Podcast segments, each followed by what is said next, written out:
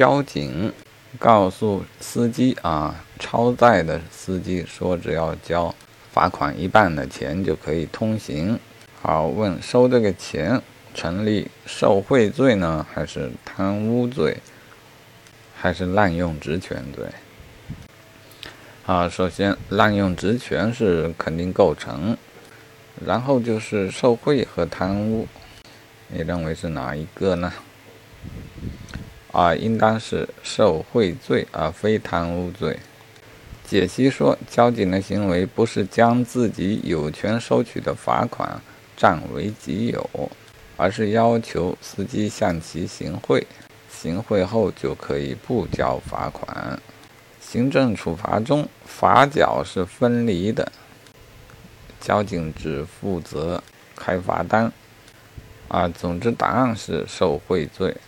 好，注意体会一下，并对比之前有一个题，是国有企业的经理啊，将一个企业明显啊明确可以获得利润的合同取消，让自己的老婆的公司承接该业务。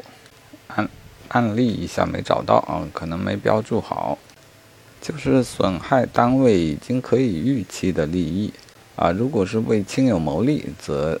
可定为亲友谋利罪，但如果资金有回流，则定贪污罪啊。当然，主体是国家机关工作人员，国家工作人员。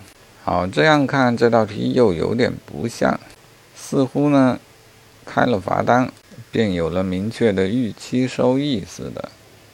粗暴的记住吧，行政处罚罚缴分离，交警的行为属受贿而非贪污。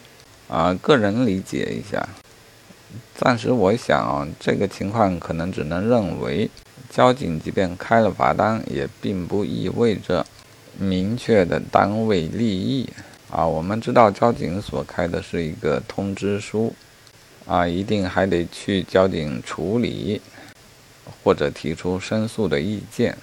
或许就是因为通知书并不代表罚款已经明确吧。因此，它不属于损害已确定的单位收益。